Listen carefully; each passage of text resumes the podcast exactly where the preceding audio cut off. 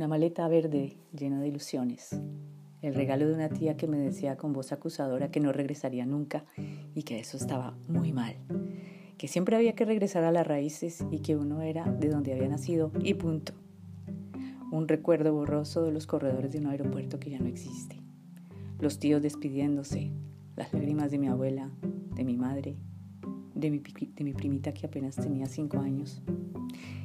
Todo esto era en mi mente una foto sepia de la cual ya no sobreviven ni mis dos tíos ni mi abuela. Una instantánea personal de mis 26 años.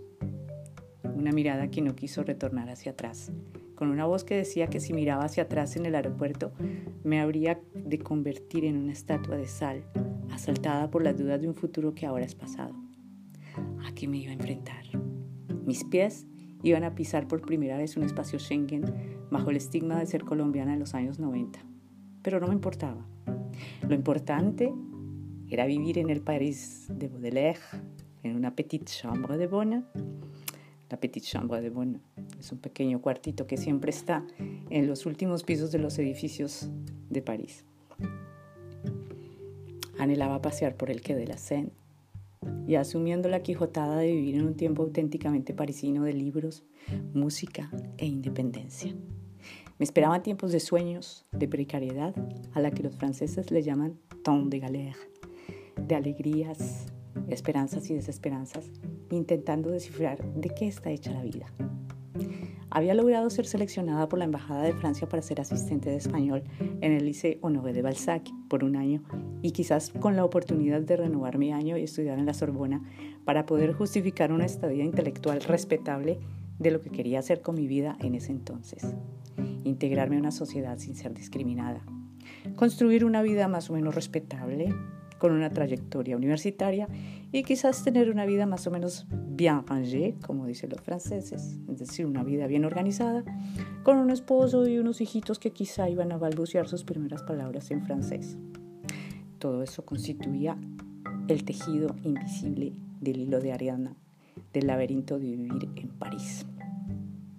El hilo de, Ariadna se convirtió irremediablemente en una telaraña que me obligaba a sortear toda una serie de desafíos y de malabares.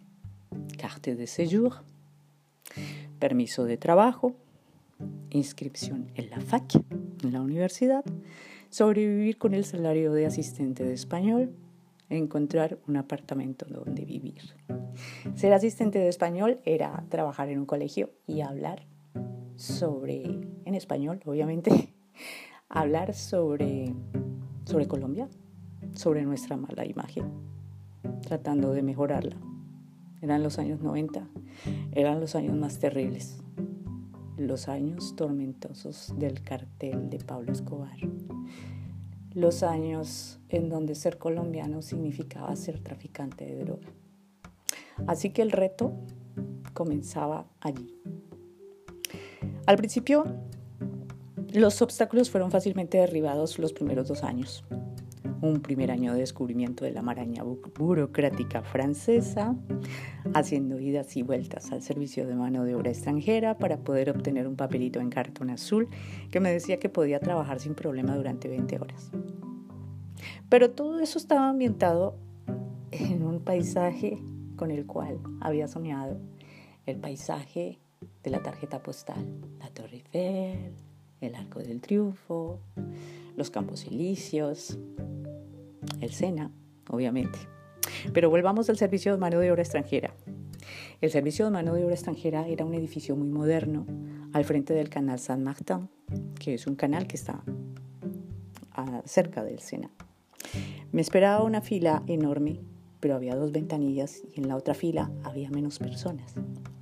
La primera vez, lógicamente, tomé la fila en donde había menos gente y cuando llegué con todos mis papeles, me esperaba al otro lado de la ventanilla un hombre muy malhumorado que gritaba a los estudiantes que se acercaban temblando y arrepintiéndose de no haber hecho la fila más larga.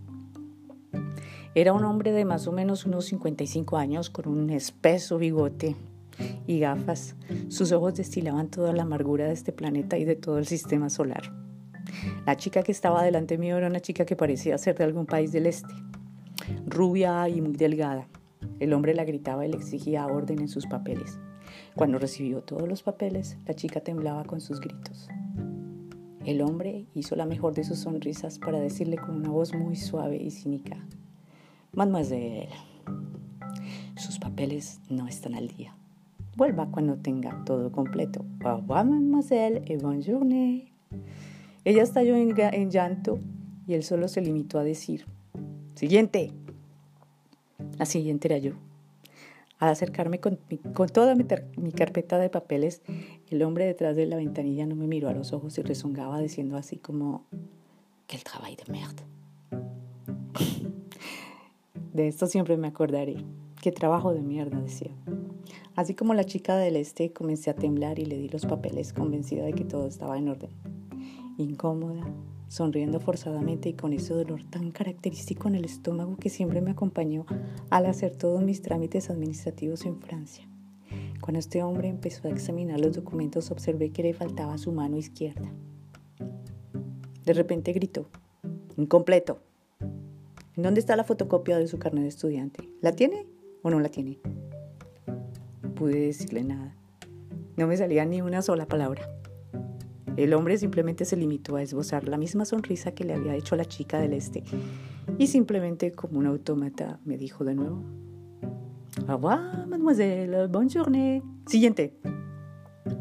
Había hecho una fila de más de 20 minutos y me faltaba solo una fotocopia y ya pronto iban a cerrar esa oficina. Lo peor era regresar de nuevo.